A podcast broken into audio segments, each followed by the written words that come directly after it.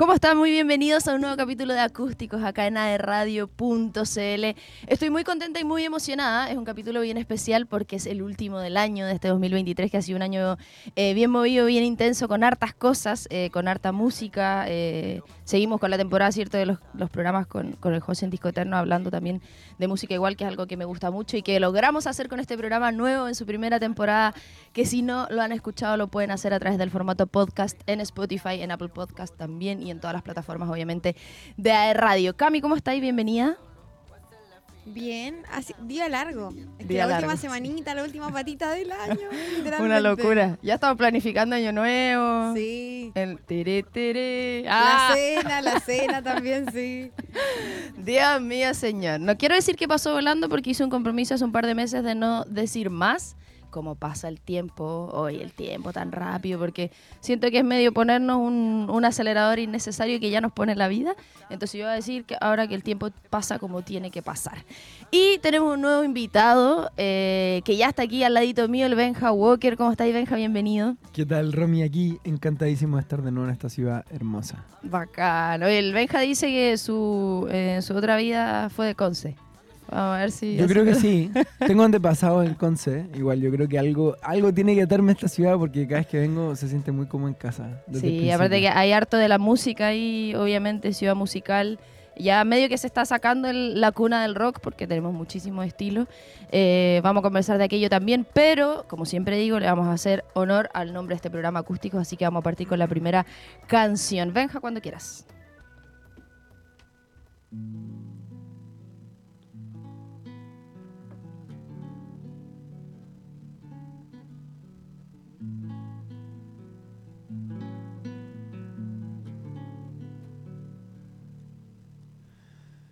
Qué miedo comenzar de nuevo a confiar y dar de uno la mitad, quizás un poco más, poder amar de nuevo. Tan lejos de mi hogar me encuentro con mi soledad. La casa es igual la debo imaginar. De nuevo se vale olvidar, se vale perder algo de pronto, dejarlo morir. Si te hace sentir un poco roto, se vale olvidar. Se vale perder algo de pronto, dejarlo morir. Si te hace sentir un poco roto. Ahora es sentir, ahora es vivir. Se vale olvidar.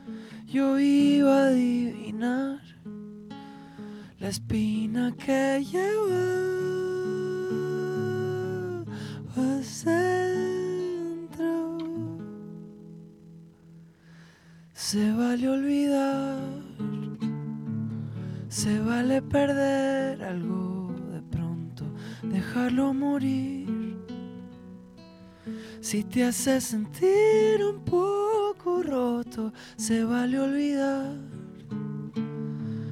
Se vale perder algo de pronto, dejarlo morir.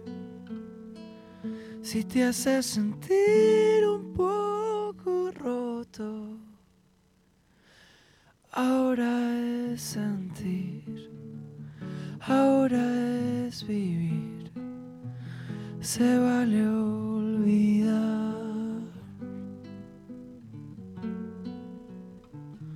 Se vale olvidar.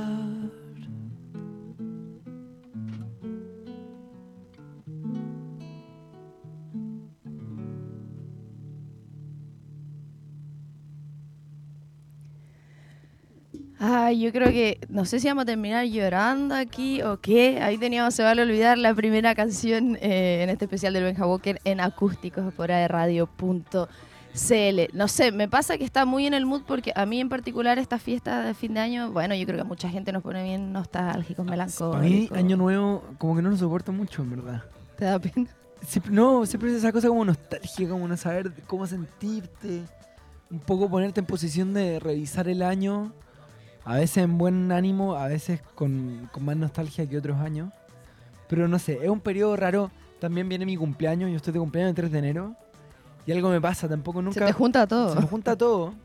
Nunca fui en muchos regalos porque la gente decía, vale por los dos. ¿ah? Del de Navidad ya, vos Sí, Barça, es una semana sí, nomás. es te una creo semana. un día. Denme mi otro regalo. Onda, sí, sí lo merezco. Pero sí, no sé, a mí me pone. Para mí, año nuevo, entre Navidad, año nuevo y mi cumpleaños, estoy en un estado de melancolía que me pongo, no sé, mañoso. Entonces la otra canción eh, que se llama Alegre. Y vamos a ver. sí, perdón. Ya me conocen, si saben Sí, cómo soy, igual. ¿para qué me traen? ¿Para qué me invitan?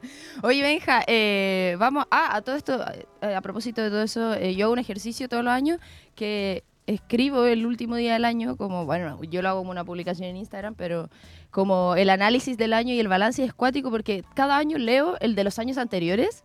Wow. Y me pasa que tengo que empezar a ver como en Instagram qué fue este año, o qué fue en el verano, como, qué calzó, así como, ah, esto fue, sí, de verdad, este año. ¿Sabes qué? Hay algo que me gusta en la historia de Instagram, de que cuando, no sé, al menos mi año, que fue muy intenso, mucha información, está bueno ir a archivos, ¿no? Como lo que se va archivando en la nube, en las es redes sociales, cuático. para acordarte que viviste.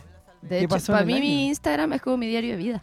Yo creo que si lo llego a perder me, me puedo llegar a morir. Veo mis recuerdos todos los días, así como, oh, qué brillo, y, y pasan las sincronicidades. No sé, probablemente Por favor, no le roben el celular a la Romy. No lo hagan. No me hackeen mi Instagram. es como, no me extrañaría que ahora veo, y no sé, pues un día como hoy hace seis años te estaba entrevistando en el canal. ¿Caché? Como que me pasan mucho esas cosas, como de sincronicidades. Entonces, bueno, eso con, con la melancolía de fin de año. ¿Y eso es un hecho? ¿Hace seis años me entrevistaste en el No, canal? no sé, no he revisado, pero Es muy- probablemente. Es muy probable que sí.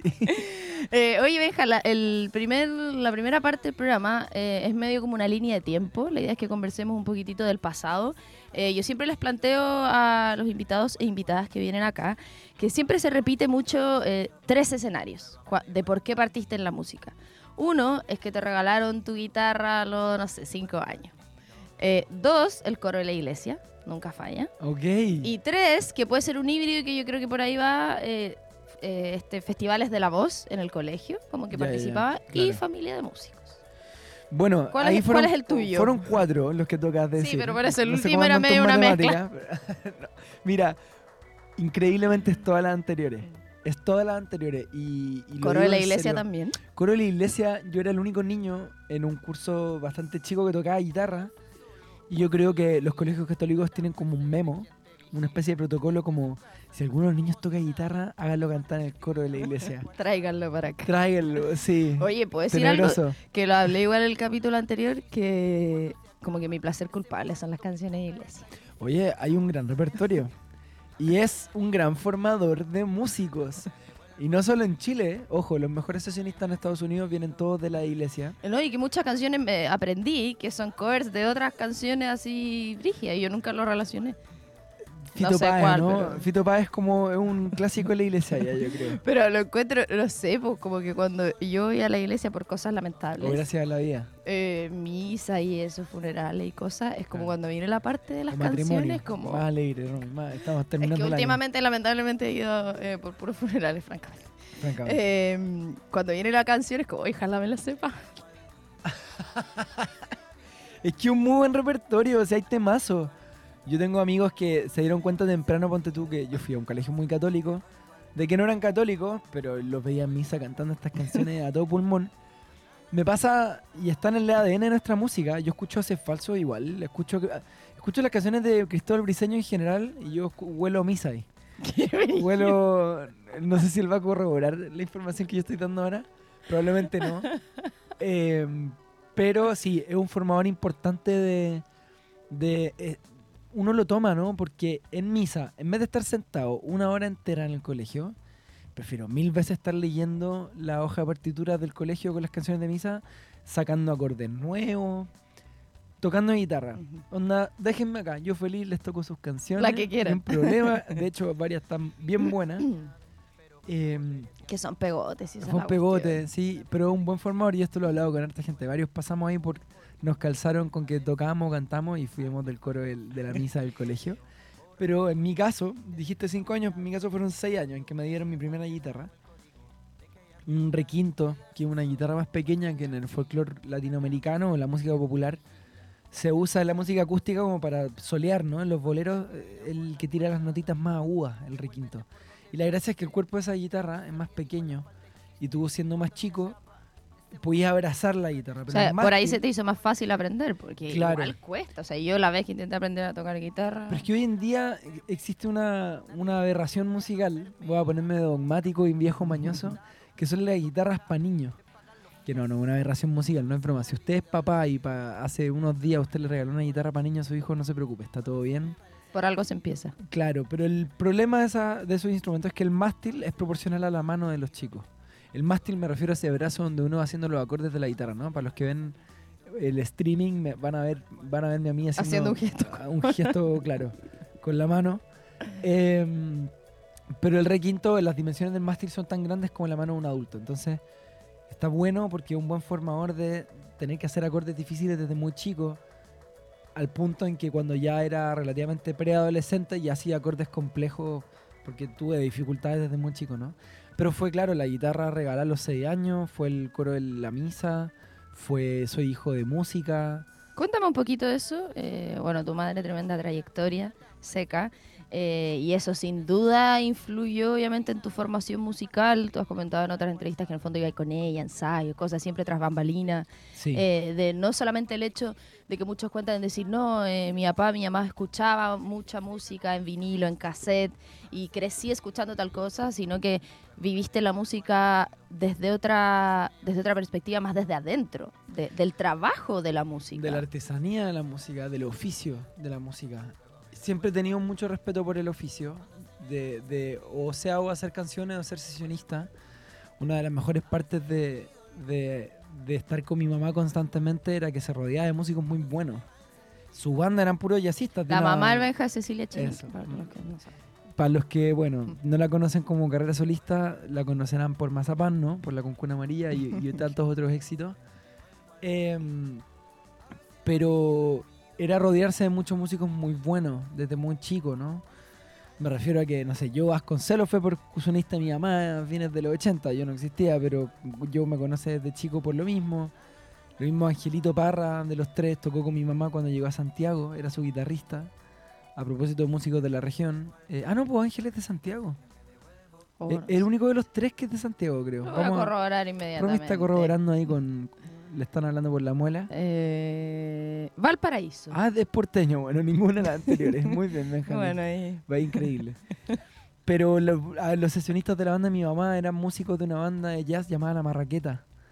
Donde está Pedro Green en la batería. Qué buen nombre. Pedro Green tocó con los tres, de hecho, cuando... Según tú, ¿la marraqueta es el pan entero o la mitad? Este debate lo tuve hace poco, porque fuimos a un restaurante, y llevé gente que nunca había comido marraqueta, y la chica del restaurante nos hablaba de una marraqueta como como uno de los cositos. Ah, un diente. Un diente. No, no, ¿dónde los llevaste, Frank? No, no, no, estoy, estaba indignado porque era un debate que no era debate, era como, debatamos si es que los cuatro dientes son uno o dos, pero no me digáis que una barraqueta es solo un diente. ¿Y ahí?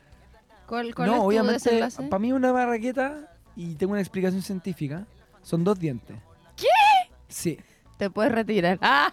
Y la, mi razón científica es la siguiente, cuando arman la marraqueta, ponen dos pedazos de masa pegados, pero que se amasaron distintos. lo, lo juntan, hace que se topen al centro y le ponen una tablita que es donde hacen el corte al medio, ¿no? Pero la separación de la mitad, además de esa tablita que baja el pan, es una separación física real que eran dos pedazos de masa distintos. Pero que se Entonces, mí- unieron, po. Ya, te tengo otra pregunta que te puedo hacer. Ok. Cuando tú dices la guagua viene con la marraqueta debajo del brazo, ¿tú te imaginas dos pancitos debajo del brazo? La veo burlada. No, me lo imagino con los dos. Listo. De nada. Ah, Robin Marchieri, me reconfiguraste pero mi forma de obvio pensar. que viene con la marraqueta entera, la guagua, po. Esa es la mejor forma de entenderlo. Oye, esto, ¿tú hace cuánto Lo usas ensayé. este, Ah. este método? Está heavy. Es que lo pensé, fue como loco, es obvio. Si no va a venir con los dos pancitos metidos ahí en el brazo, ¿cachai? Oye, pero el mundo tiene que saber ese argumento. Me va a encargar de que se viralice. Sí, haga un TikTok. si es que no ya lo ¿Sí, cachai? No, no lo he hecho. De hecho, creo que es la primera vez que lo digo al aire en público. no, Romy, eso merece TikTok. Se hace viral inmediato. Vamos a hacer. Eh, claro, entonces fue ver músicos muy buenos desde muy chico y hay un amor por el oficio que nace de ese contexto, ¿no? Como de ver gente durante toda mi infancia laburando en esto de llegar a la casa con mejores instrumentos, perfeccionando su técnica, tocando mejor, contándome, hablando de música.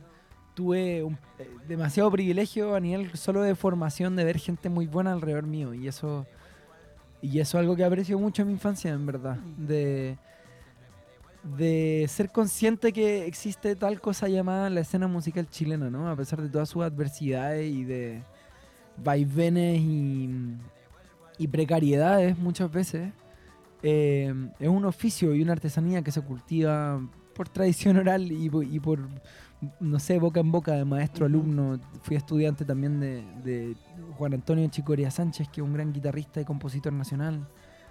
Eh, nada, tuve una formación, la verdad, increíble. Estuviste ahí inmerso en todo el mundo musical. Benja, vamos a escuchar, eh, bueno, en realidad vamos a ver un video y escuchar para después seguir conversando. eh, una de las últimas canciones que sacaste, adelanto de tu próximo disco, Ya no sigo esperando por ti. Vamos a ver el video y a la vuelta lo comentamos. Eso. De tantas historias que contar. Qué triste la de este final, no es algo que quiera recordar. Si no es lo que fuimos, si dices quererme de verdad. ¿Por qué tan dispuesta a dañar? Cada palabra fue un puñal con el doble de filo. No puedes culparme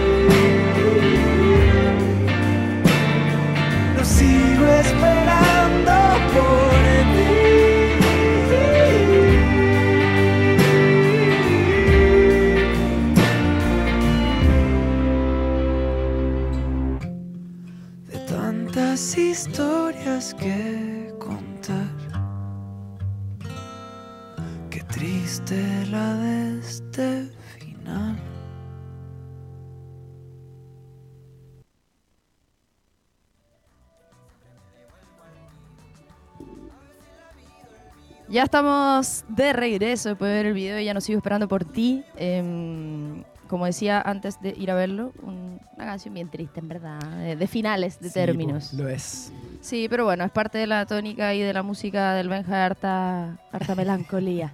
Está bien, de repente una lloradita y seguimos, dicen. Totalmente. Cuando pusieron ese lloratorio en el centro de Santiago, ¿cacharon esa noticia? No, no, no, ¿qué? Un artista de la Universidad de Chile puso una instalación que era la imitación un poco de, de, la base de la estatua de Andrés Bello, que está al frente de la fachada de la Universidad de Chile, mi alma mater, y mm, pone una réplica exacta de, de esa escultura, pero pone lloratorio. Y una puerta, tú puedes entrar, sentarte y sin que nadie te vea, echar una lloradita y seguir. ¡Qué brillo! El, el, objeto más chileno que he visto en toda mi vida. Oye, y eso responde a la canción de la Fran Valenzuela de ¿Dónde se llora cuando se llora? Bueno, en el lloratorio. ahí. ¿Viste? Oye, muy bien, Romy. Muy bien. Oye, no se me ocurrió eso. ¿Viste? Ahí está la respuesta. Fran, de nada. Ah. Oye, Benja, eh, sigamos avanzando un poquitito em, dentro de, lo que ha sido tu carrera, un poco en esta línea de tiempo, de que, claro, te criaste inmerso, así full empapado de, la música, de, del oficio, de lo artesanal, como dices tú. Eh, pero después fueron pasando los años y llega una edad donde es la clásica que decís, ¿qué voy a hacer de mi vida? Eh, tomar una decisión, la famosa universidad, ¿qué hacer? Tú estudiaste Derecho. ¿Qué pasó ahí en esa decisión? ¿Sabíais que te querías dedicar a la música igual? ¿Lo descartaste? ¿Querías, siempre quisiste ser abogado? ¿Cómo se dio eso? Más que ser abogado, practicante, litigante, nunca me vi así, la verdad. No, no entré a la carrera pensando en eso. Creo que era más una inquietud académica considerando que tu papá también eh, viene del mundo político. Claro, y de la academia. y de la academia, mi viejo, o sea, eh, sí tuvo un paso importantísimo por la política activa, pero antes y después de eso siempre ha sido académico, investigador, y lo sigue siendo hoy día. Hace clases en, las dos católicas, la de Valpo y la de Santiago. Y tenía ese acercamiento, ¿no? Como al mundo académico, de leer mucho en el colegio. Yo era como más bien del plan humanista del colegio, ¿no? ¿Cuál era eh, tu ramo favorito? Historia, historia de ciencias sociales en general. El departamento de ciencias sociales de mi colegio era bien lujosito, o sea, los profes sabían mucho Em, personajes que les importaba mucho formar personas competentes, ¿no? Em, y aterrizadas y conscientes de su entorno y nos hacían desde escribir ensayo hasta debatir siempre si planteamos que no nos gustaba la malla curricular, los profes nos escuchaban y, atendían a eso y, y, había una suerte como de cierta horizontalidad con ellos, pero siempre y cuando por delante estuviese la inquietud como de por aprender más, ¿no? De mejora. Claro, y eso creo que me, influyó mucho para sentir como que derecho era formativamente y en la Universidad de Chile en particular, ¿no? Como un espacio importante para desarrollar como ese lado más humanista. Me imaginaba más en el futuro investigando.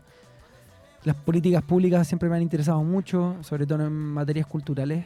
Em, pero sabía que iba a ser música siempre vengo de una familia que también hay mucha multidisciplina. Mi abuelo era arquitecto, pero era pintor también. Mi abuela también estudió en la Escuela de Bellas Artes. Eh, con mis primos, claro, de ese lado de la familia, estoy hablando de mi lado materno. Ah, los veranos se trataban de dibujar, de pintar, de crear, de tocar música. Entonces esa cosa venía muy impregnada y si es lo que hiciese en paralelo, ¿cachai? ¿Y tu hermano se dedica al cine? Mi hermano es cineasta, documentalista, director de foto. Eh, la Lisa siguió más la carrera humanista, ¿no? Como también es académica em, y abogada practicante. Pero lo que yo no había hecho era darme a mí mismo la oportunidad de que, por ejemplo, durante un tiempo prolongado, las artes fuesen mi única preocupación. Nunca había hecho eso. Siempre era en paralelo a algo más. Y lo digo porque después de egresar de la carrera, Mm, yo había lanzado ya mi primer disco, mi primer disco lo grabé en tercer año de Derecho, entonces cuando estaba en cuarto año yo ya estaba tocando mis canciones en bares y, lugares por Santiago. Todavía no llegaba a Conce, a Conce llegué cuando estaba en quinto año a tocar a Galería Aura. Yo fui a eh, esa, esa, presentación. Romy vio toda mi curva, vio toda la película de Disney. He testigo. Una mochila cargada de sueños, hace tiempo atrás. Que habrá sido 2017 eso, ¿no? 2016. 2016 creo que fue. Sí, 2016 o 2017. Imagínate. Eh, egresando me llega la oportunidad a través de Carolina Nissan, cantautora eh, y compositora chilena, increíble, de Valdivia, eh, de trabajar en una obra de teatro en Ciudad, no, no en Ciudad de México, perdón, en México, pero en Puebla, en Cholula, que queda a dos horas de Ciudad de México, dos horas y media.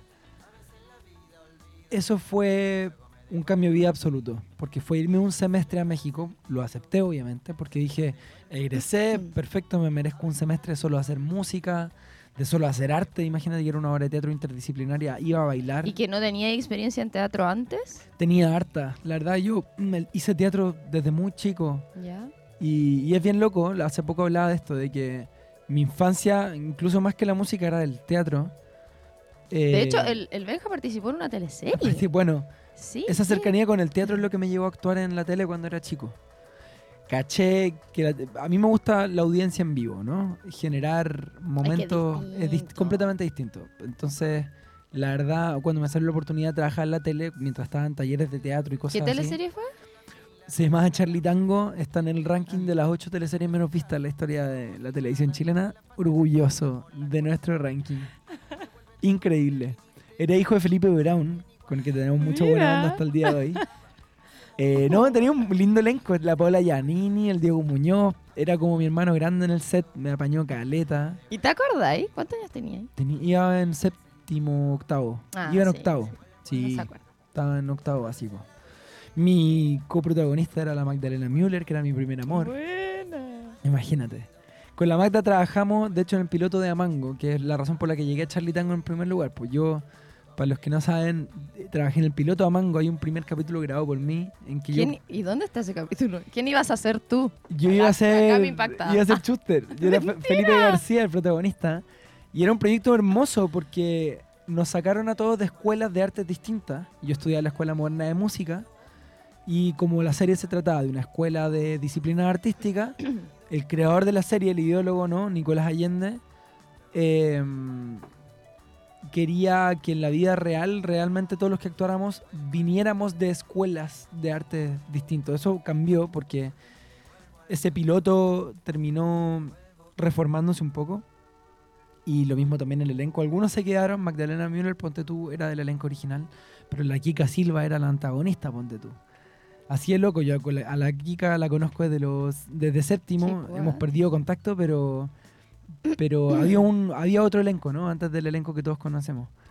Eh, y caché que mm, la tele no, no me gustó mucho después de Charlie Tango. Como que no me vi a mí mismo contento, entusiasmado de ir Bueno, al igual considerando que erais chico y... Sí, pero creo que igual habían suficientes indicios como de que no me moría por estar ahí, ¿cachai? A diferencia de estar en, arriba de las tablas, como de con, Ah. la, con la audiencia al frente. Oye, Benja, em, cuéntame un poco cómo ha sido... Voy a hacer así un salto gigante. Sí, Pero dale, no. bueno, avanzó tu Yo me carrera... voy por las ramas, así que si No, tú no sí, yo manejas esta igual, Voy a conversación... estar aquí hasta quizás qué hora. Eh, eh, avanzando un poco, bueno, tú decías, partí tocando en bares mientras eh, estudiabas, después sacaste tu carrera, te fuiste a México con el tema de la obra de teatro. Eh, y después seguiste avanzando, más discos y todo. Volví y no dejé la carrera. El te- esa, esa obra de teatro me mostró lo que era yo, solo viendo y pensando y construyendo arte todos los días. Y volví Aquí para es. estudiar el examen de grado y me dieron crisis de pánico. Qué Y ahí me di cuenta que ahí no era. Que era donde estaba. Harto te donde había recién ah. estado. Sí, me demoré caleta. Sí, pero está bien, es parte de la vida y del no me crecimiento también. El paso por la universidad lo agradezco muchísimo. Oye, Benja, eh, después, bueno, seguiste avanzando en la carrera, eh, muchas fechas, muchas giras, y finalmente llega este cambio no de ciudad, sino de país. Decidiste irte. Eh, ¿Cómo se dio eso? ¿Cómo ha sido la experiencia? Eh, ¿Tenías como pensado así como, no, yo algún día me voy a ir a vivir a México? La vida ¿Qué, me fue qué pasa? Es un discurso súper, un denominador común en los No, y estaba po. pasando. O sea, yo llegué a México hace ya dos años y medio. Yo estoy lejos de ser, a- haber sido un pionero en la materia, ¿no? Hay tantos otros chilenos que, que tomaron la opción de ver México como una plataforma para desarrollar su disciplina artística con un techo mucho más alto, ¿no? Y con mayores posibilidades. Em, pero de todas formas, a pesar de que ya habían varios antes, me ha tocado ver una curva solo el último año de chilenos que están viajando a vivir a México impresionante. Nivel, el Walmart que está en la esquina de mi casa, los últimos meses antes de ahora venirme a gira a Chile, la cantidad de acentos chilenos que empecé a escuchar en los pasillos. ¿Cómo que está pasando? Tenía que weón? hacer esas Como- pruebas que hacen como de gritar un garabato. Claro. Eh, Eh, bueno, se- son las 11. Y ahí Claro. sí te responden. Voy Eh, a hacerlo de todas ¿Te maneras. cachai? Ah, Pero A ver si es verdad. son dos mundillos de chilenos en México hoy en día. El mundo de las disciplinas artísticas, que es histórico, pero el mundo del startup. Toda la gente como metida en temas más informáticos y de aplicaciones. Está viendo en México como una plataforma fértil, ¿no? Como para desarrollar sus su emprendimientos, pymes, empresas, Qué lo que sea. cuático. Bueno, y al final igual eso está bueno porque se arma como una comunidad de músicos, pues así como los de Chile, me imagino se juntan, nacen, colaboran. No, totalmente. Ya estamos está, está armándose un folclore alrededor de los chilenos en México. Y con- con Te salió el acento mexicano ahí, ¿ah? Lo identifiqué. Ah, no como de los chilenos. no mames. Sí, sí ya uso un chingo de palabras, güey. Ay, no, Sí. Oye, ¿te quieres quedar ahí para siempre? No sé, no, no creo. Me veo moviéndome harto. Soy bien curioso por el mundo. Eh, ¿Pero volver a Chile? yo creo que algún día sí. No veo mi vida tan alejada de Chile. A mí me, me gusta Chile. Me importa Chile. Me importa, estudio su historia, estudio su música, su cultura pop. A mí me encanta este país y siempre he tenido la inquietud de...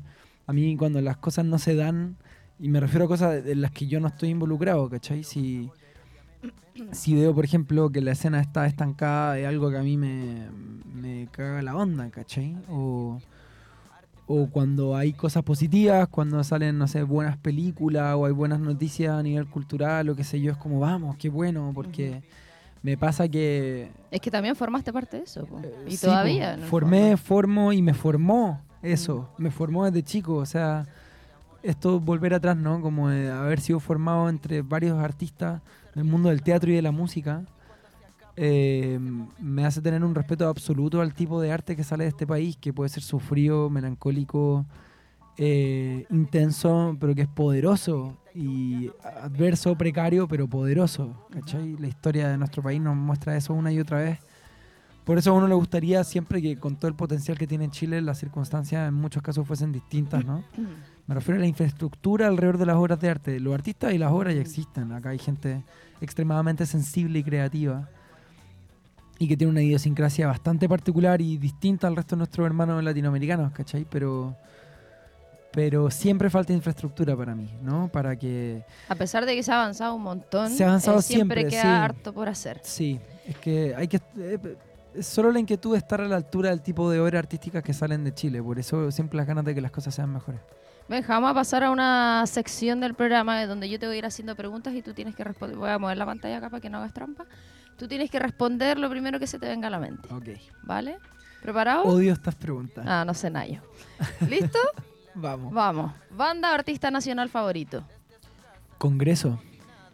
Banda o artista internacional favorito. Radiohead. Lo peor que te ha pasado en un escenario. Oh, conche su madre, en Cosquín Rock el año pasado. Cosquín Rock. Estaba haciendo el line check, yo cerraba un escenario. Cosquín Rock, para que sepan, el festival de, de música y rock más importante de la Argentina, históricamente. Y estaba ahí, era yo era el único chileno en ese día. Estamos yo y Cami, lo único en el line-up de Chile. Cerrando un escenario, hago el line check, o sea, veo que estén todos los instrumentos sonando antes de empezar a tocar con el público al frente y se me rompe el clavijero de la guitarra. Para que la gente entienda eso, Es como se afina, ¿no? El- se rompió el cosito para afinar. O sea, yo no tenía cómo afinar la cuerda.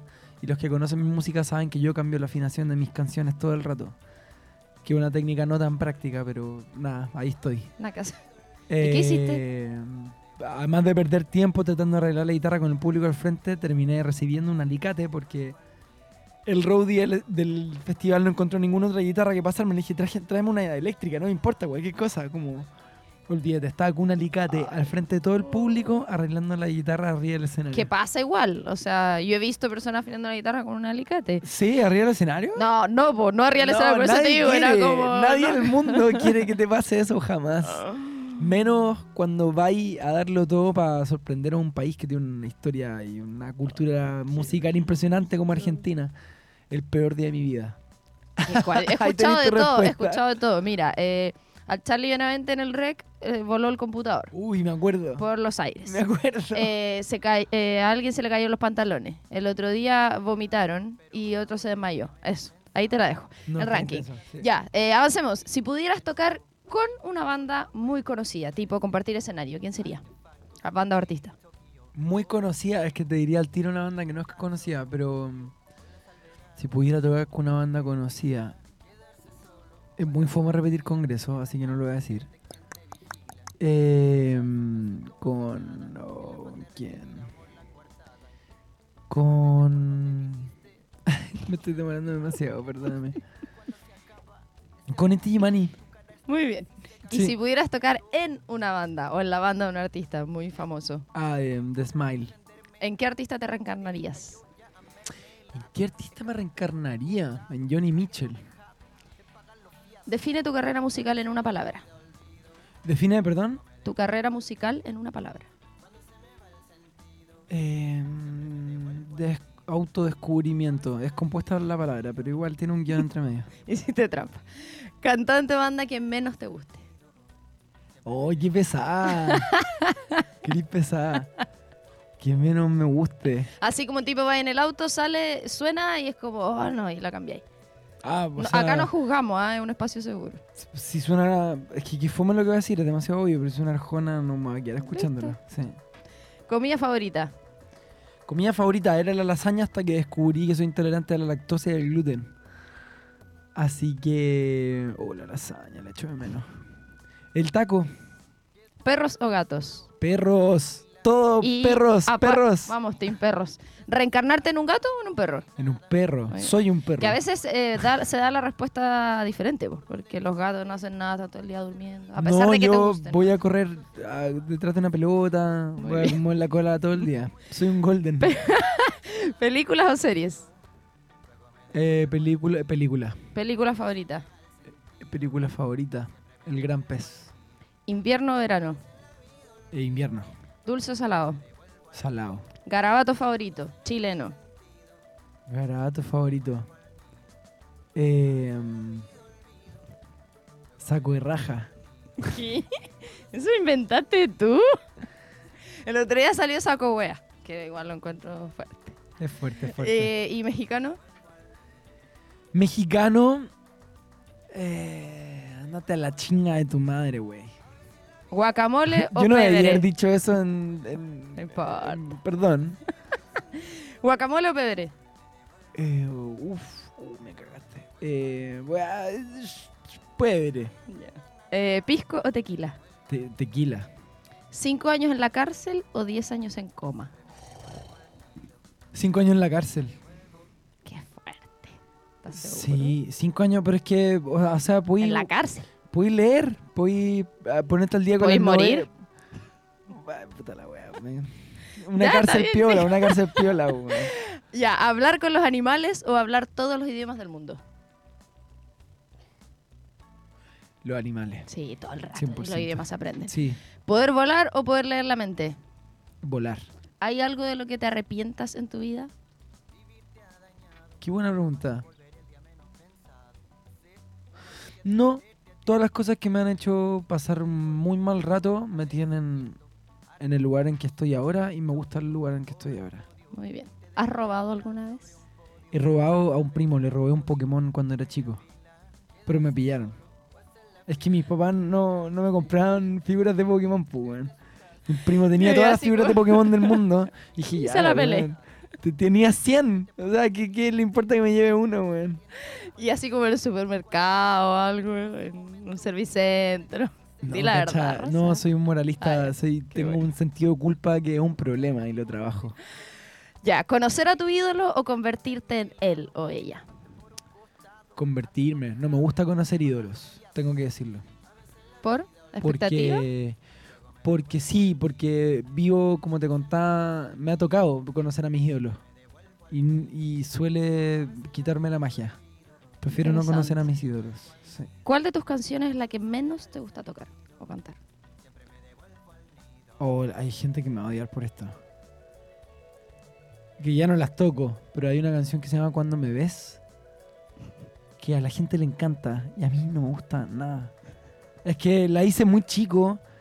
Cambié. ¿Ese es de tu primer disco? De mi primer disco, no, y no es un mal tema. Pero si lo. así como me preguntáis antes si suena algo, lo cambiáis. Si suena eso, lo cambio al toque. Muy bien. Si tocaras otro estilo musical totalmente distinto, ¿cuál sería? Un, a ver, un estilo musical completamente distinto. Em, tocaría funk. Consejo rápido a alguien que está iniciando la música. El camino directo a la autenticidad es ser tú mismo al máximo. Y es un cliché, pero es un cliché porque es verdad. Y creo que la autenticidad, la transparencia y ser tú mismo es lo más interesante en la música. No sacarle el rollo a nadie más que a ti mismo. Muy bien, Benja, y por último, ¿cómo sería el line-up del festival de tu vida? El mejor festival de tu vida, los tres que encabecen el cartel. Ah, tienen que ser tres. ya, para no alargarnos, ya cuatro. Es que te damos el line entero. Ah. No, a ver, eh, Radiohead, eh, Big Thief, que una banda vayan a escucharla porque está increíble. Eh, creo que te estoy haciendo el, line-up de ahora, porque puede que cambie en un mes. Y Sufjan Stevens. Muy bien. Buenísimo, excelente. Pasó, pasó la prueba de las preguntas ah. rápidas. Benja, vamos a escuchar otra canción. ¿Puede ser? ¿Ya decidiste cuál era? Sí, una menos triste que la otra, para que la gente no se vaya llorando. Ya, muy bien. Entonces vamos con la última canción acá en este especial eh, con Benjamin Walker en acústico fuera de radio.cl. Adelante. Ah, pero hay que afinar la, la guitarra, ¿verdad? Este también tiene la clavija rota, como...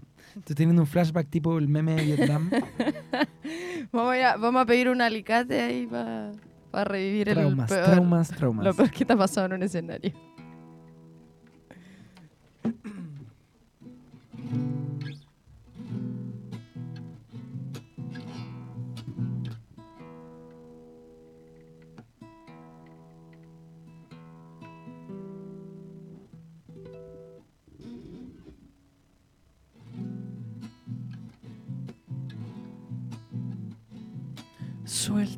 El tiempo ayudará y va a disipar la niebla.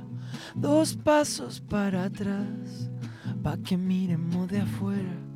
Contempla nada más cómo las cosas se ordenan. No dudes en confiar. Ah,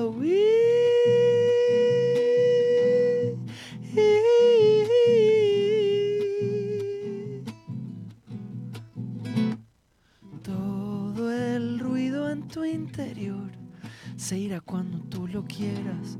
Escucha el corazón, no le hagas caso a cualquiera. Con el viento a favor, abraza lo que te venga, que todo irá mejor.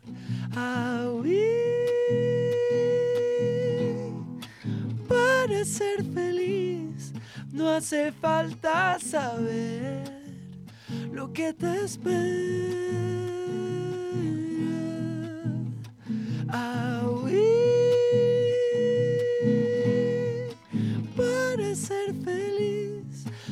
Hace falta saber lo que te espera.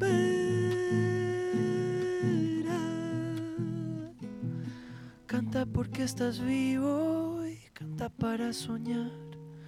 Canta por los caminos que vas a caminar y la canción te llevará a huir. Ser feliz no hace falta saber lo que te espera.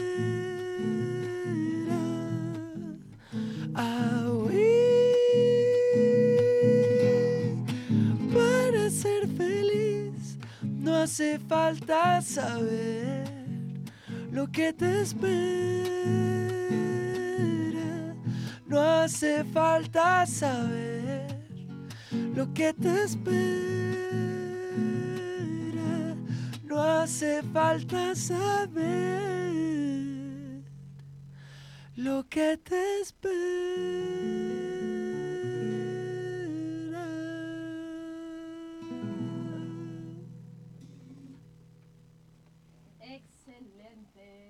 Ahora sí, ahí estoy, ahí sí, excelente. Oye, eh, me gusta mucho esa canción, fue una muy buena elección porque me hace mucho sentido. Eh, no me quiero ir a la profunda, pero siento que es muy cierto, o sea, no sé cómo explicarlo. Como que eh, vivimos en un mundo donde estamos muy ansiosos todo el tiempo y de querer controlar todo y me pasa muy personalmente de querer saber, pero ya, si pasa esto, ¿qué voy a hacer? ¿Y cómo lo voy a solucionar? ¿Y cómo se hace? Y y finalmente, literalmente no hace falta saber lo que viene, ¿cachai? Como que, me, cuando la escuché me hizo mucho sentido, así como loco, es verdad, como meta 2024, ¿qué pasa eso? Es que está bueno tener ambiciones, está bueno tener como goals, ¿no? Metas. Pero a mí me pasó lo siguiente, empecé a operar solo en pos de que me pasaran esas cosas que me imaginaba en la cabeza. Y el problema es cuando no pasan. Mm. Y cuando no pasan y realmente tu única razón de hacer cosas era para que te pasara algo en particular, corría el riesgo de sentir que perdiste el tiempo y de frustrarte porque fallaste.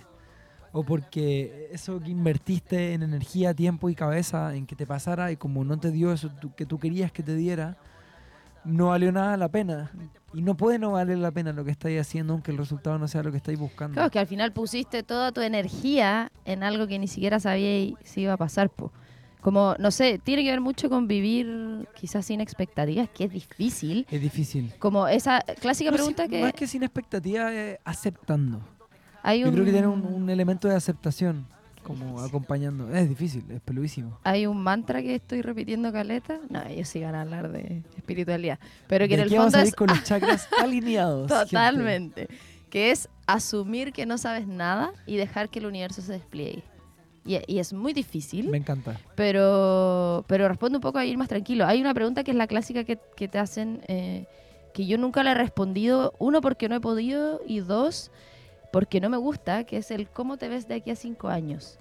Siento que es, tan uno que te genera cosas en tu mente que no son necesarias. Me da ansiedad. claro. me da ansiedad, ya lo, o sea... Sobrevivo por pura ansiedad.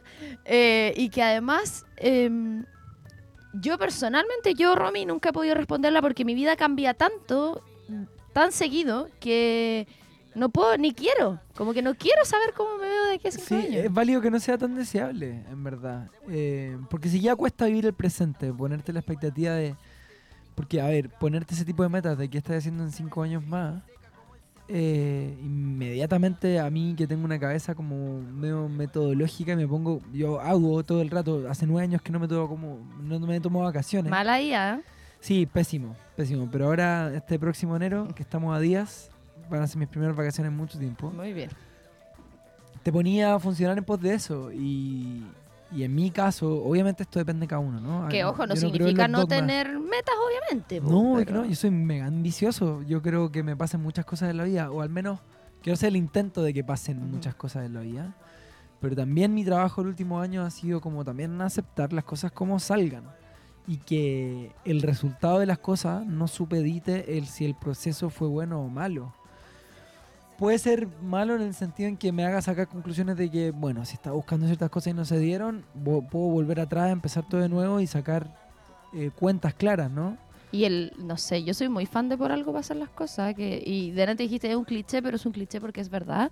Y como que en verdad es así, como que pasa lo que tiene que pasar. Sí, no se trata de resignarse ante la vida. No, no, para nada. Se trata de vivir tranquilo también. Y, todo te va a sacar un, un aprendizaje todo proceso. Que a lo mejor no va a ser inmediato. Después te vas a dar cuenta, oye, menos mal que esa vez, menos mal que esa vez se rompió la cosa de la guitarra, o si no, no estaría contando esa historia. Bueno, después de eso empecé a tener dos guitarras, una en el escenario de emergencia y la mía. ¿Viste? Aprendizaje. Y, y, claro, y, y, es lo que me preguntáis antes, ¿no? Como de qué cosas te arrepentís de que hayáis vivido He vivido, no sé, relaciones difíciles o procesos personales muy peludos, pero en verdad sería súper injusto conmigo mismo si es que yo los eliminara de mi ecuación, porque muchas conclusiones que agradezco mucho tener bien impregnadas en mi piel hoy en día, gracias a que en algún minuto lo pasé pésimo.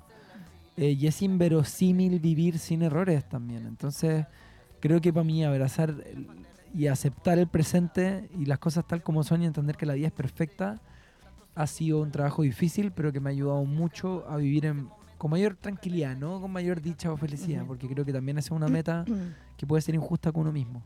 y que también hay, hay que ver desde qué arista abordamos la felicidad, pues como un fin último o como el día a día, eh, pero no sé, de cierta manera creo que es, difícil, es difícil, como que de la boca para afuera, en la teoría, en las frases. El estoicismo dice que en los libros de, autoayuda eh, suena suena súper fácil y práctico decirlo, pero a veces basta con nosotros tratar de entenderlo, intentar decir las cosas, escucharlas, internalizarlas y ahí de a poquitito todo se empieza a, ordenar y todo se empieza a dar eh, para lo que queremos. Y al final eso de crear la propia realidad es así, como de verdad es así. Para mí crear la propia realidad tiene relación con decidir cómo reaccionar ante las cosas. Uno puede terminar por ser esclavo de nuestras pulsiones y reacciones, pero también las podemos ver desde afuera, dar un pasito atrás, como decía en la última canción, y ver el panorama desde afuera y decidir, ok, puede que esta circunstancia tal me haya gatillado una sensación tal, pero yo puedo no ser esclavo de esa sensación. Y aparte de esclavo, no ser víctima de nuestra propia vida. Uy, gracias. Es que, es que ha sido un temazo eso para mí el último año. Mi próximo disco habla mucho de eso, ¿no? Eh, la vida me ha alejado de mucha gente cuyo ímpetu de vida se ha tratado de victimizarse a sí mismo y de ponerse en plan de víctima ante cualquiera de sus circunstancias. Es agotador, creo yo, porque uno puede decidir cómo reaccionar ante las cosas. Uno puede tomar la decisión de cómo tomarse lo que te pasa y no somos esclavos. Si algo te hace sentir mal, puedo igual abstraerme, dar un pasito para atrás, respirar y preguntarme, ok, puede que esta pulsión haya aparecido, esta sensación que no sea muy deseable, pero tengo que ser esclavo de esa mm. sensación, no puedo con el tiempo reconfigurarme, identificar, a ver, por qué quizás haya salido en primer lugar esta sensación gatillada por esta situación tal puedo encontrar alguna razón histórica, ¿no? Como un poco lo que uno hace en terapia, y vayan todos a terapia, por favor, de, identificar por qué nos sentimos a veces como nos sentimos ante ciertas cosas.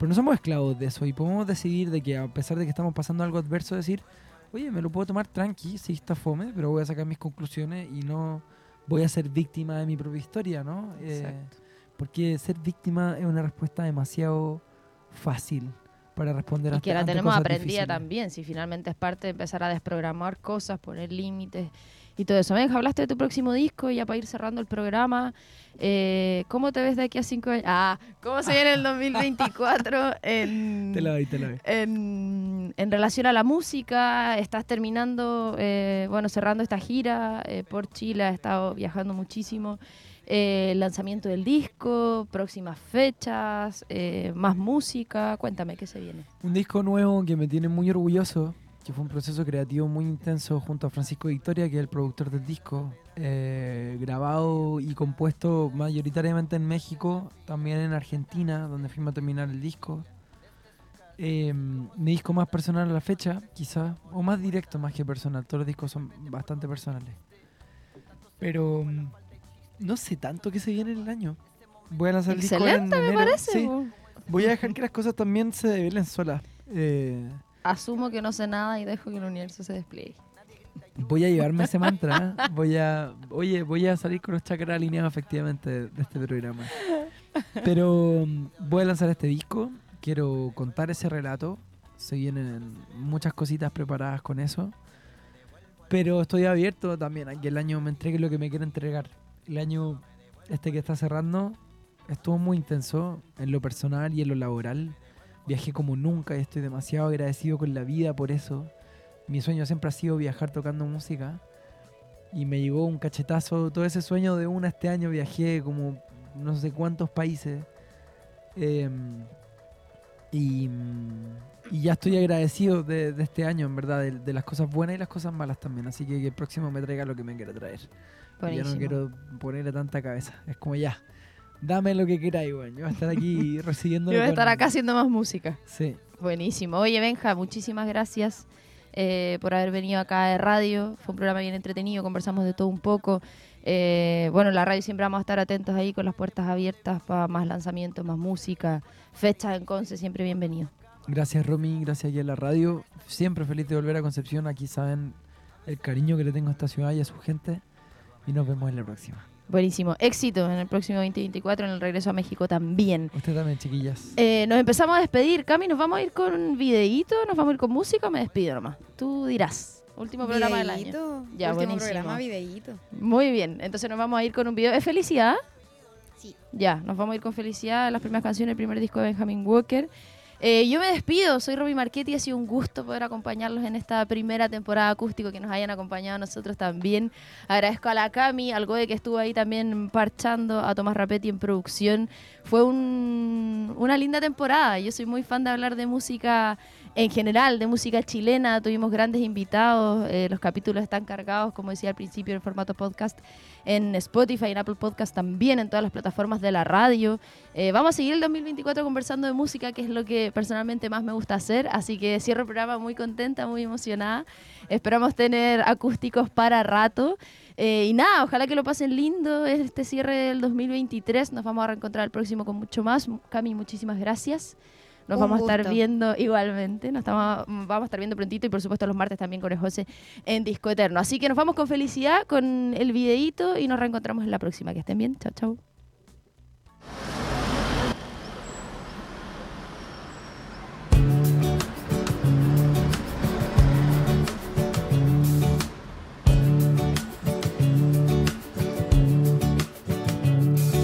Sé que puedo ser negado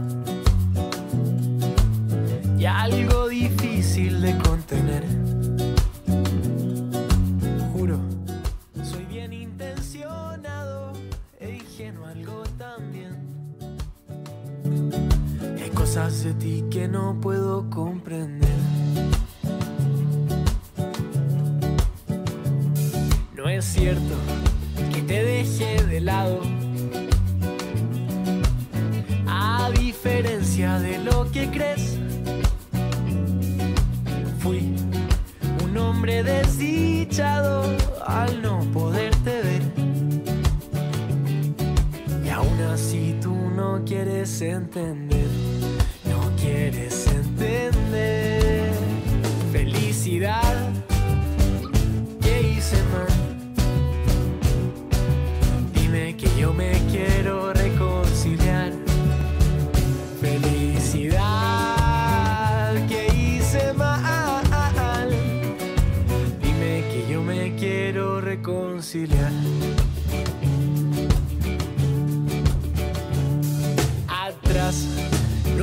comprender. Por cuanto quise volverte a ver. Y vas pisando tus calzadas sin nada que aprender. Y el tiempo a ti no te puede convencer.